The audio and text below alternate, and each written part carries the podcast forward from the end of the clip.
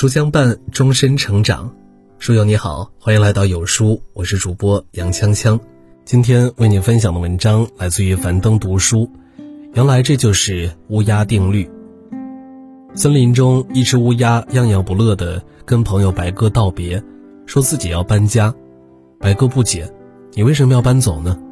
乌鸦答道：“这里的人对我太差劲儿了，他们嫌我的叫声难听，一见面就捂着耳朵，我实在待不下去了。”白鸽停了一会儿，反问道：“可你有没有想过，倘若不改变自己的声音，你搬到哪儿都不会受到欢迎的？”乌鸦听完之后，顿时哑口无言。这其实就是著名的乌鸦定律：行有不得时，比起抱怨别人，更应反求诸己。凡是爱从外界找原因的人，既改变不了现状，也无异于自身。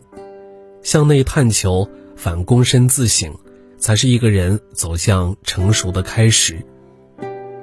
作家张孝恒曾感慨：“抱怨的世界，我们是原告也是被告。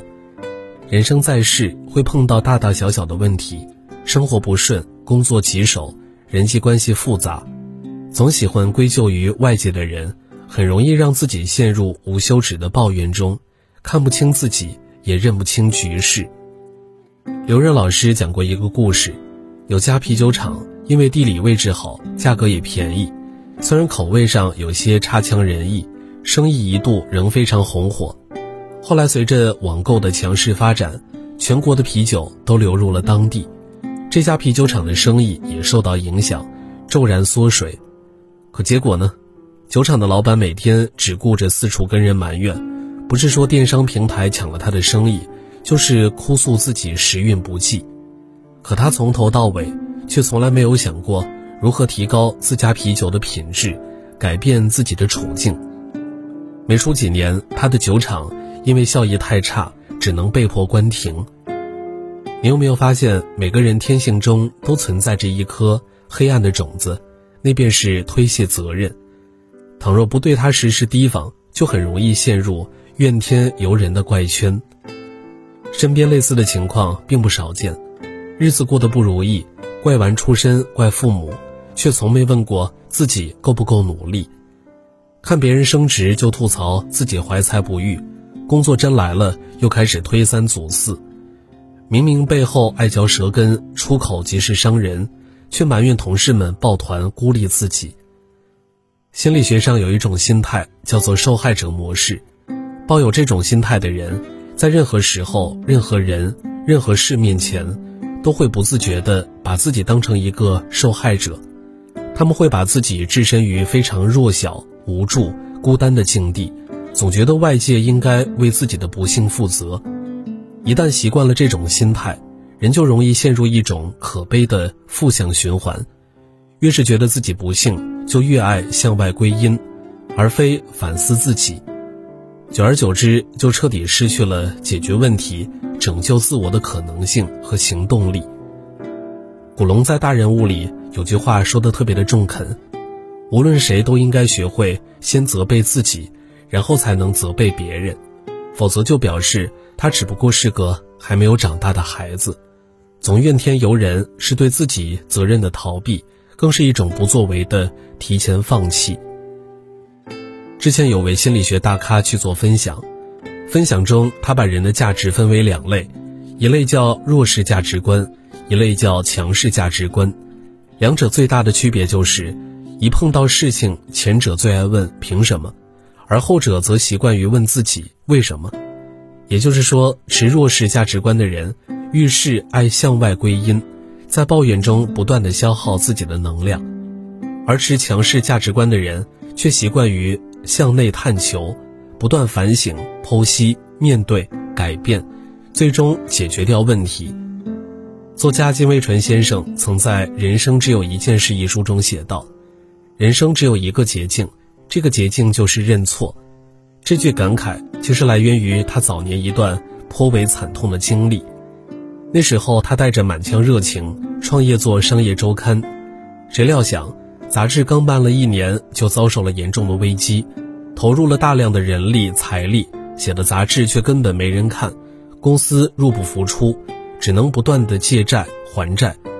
方法有，才华有，资源也有，可为什么偏偏就是卖不出去呢？在外界原因百般寻求无果后，金微纯开始转向朝内剖析自己的问题。在一次年终大会上，他当着所有员工展开了深刻的自我反省：是我要做杂志，是我招募大家来的，也是我经营无方，我们做的一无是处，都是我的错，是我假装很厉害。没有想到这次反省大会之后的第二年，杂志居然起死回生。而且自此越办越好，成为了台湾第一大杂志。这是为什么呢？因为那个这一切都是我的错的念头，让金微纯开始低头干实事，改变自己的管理方式。而他这种诚恳的反省和踏实的态度，也影响带动了底下的编辑，大家都开始反思起自己当初阳春白雪式的办杂志心态，不断改进自己的文章风格和工作心态。后来再回忆起这段经历，金先生曾总结道：“认错不是对外的事情，而是一个对内的修炼。认到极致了以后，你生命的能量才会完全的展现。问题是弱者抱怨的托词，却是强者的修炼场。真正成熟的人，往往能直面自己的过错，认清自己的处境，于失败中得教训，化不足为优势。”就像瑞达利欧在《原则》一书中提到的那个公式：痛苦加反思等于进步。所有刮骨疗伤的痛楚背后，都暗藏着新生的潜能。那些反思后的领悟，都会成为你日后进阶的路。电影《穿普拉达的女魔头》里有一个情节让人感触很深：女主安迪在一家时尚杂志社当助理，零碎的工作让她觉得忙碌又缺乏价值。阴晴不定的上司更是让她成天心惊胆战。那段时间，她每天不是跟同事吐槽，就是跟男友哭诉，觉得生活失去了色彩。后来，还是前辈的一番话点醒了他：“你以为你在尽力工作，其实你不过是在应付，在抱怨。”安迪这才明白，原来之前的所有不满根源都在自己的身上。于是，他决定就此改变自己。他开始认真对待上司嘱咐的每件小事儿。为他安排好每个行程，开始不断的改善穿搭和体态，学习最新的潮流设计，拼命的恶补行业知识。慢慢的，他的工作进入了正轨，曾经的抱怨也一扫而空。樊登老师曾说过，思维的囚徒很喜欢抱怨和憎恨，觉得什么方法都改变不了现状。但你要记住，自己有改变的空间，他人同样有改变的空间。当你重视自己和他人的潜力时，你才有可能找到思维的弹性，从而走出思维的囚牢。人生不如意事十之八九，当你觉得生活处处不顺心时，也是你应该做出改变的时候。以下两条建议帮你提升思维弹性，走出抱怨的怪圈：一、改变心态，常自省。作家刘同说：“如果你觉得生活对你做了恶作剧。”也许这是你停下来反思自己的好机会。生活中的很多事儿，从别人身上找原因，一找就疯了；从自己的身上找原因，一找就通了。工作不顺利，可能是自己工作态度和方法出了问题；孩子在学校表现不好，或许是你最近太忙忽略了陪伴；和伴侣感情出现问题，也许是某些沟通和细节上没做到位。试着把自己的心态。从受害者模式转向责任者模式，是走出抱怨怪圈的第一步。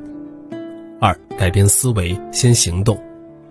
卡罗尔·德韦克在《终身成长》里提出两种思维：固定性思维和成长型思维。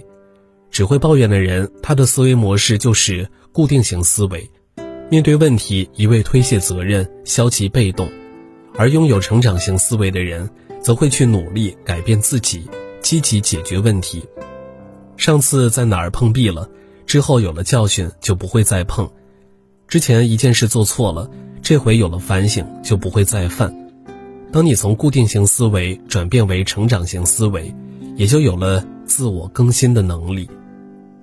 曾国藩说：“凡成大事，人谋居半，天意居半。这世上没有人可以改变世界的轨迹，也没有谁能够窥测命运的真相。”我们能做的就是调整自我，把握人谋。事不顺时，与其怨天尤人，不如反省自己；气不平时，与其抱怨环境，不如为自己点灯。人生的成长始于自我觉醒，人生的进步在于自我改变。好了，今天的文章就和大家分享到这儿了。如果你喜欢今天的文章，或者有自己的看法和见解，欢迎在文末留言区与有书君留言互动。想要每天及时收听有书的暖心好文章，欢迎您在文末点亮再看。觉得有书的文章还不错，也欢迎分享到朋友圈。欢迎将有书公众号推荐给朋友们，这是对有书君最大的支持。明天同一时间，我们不见不散。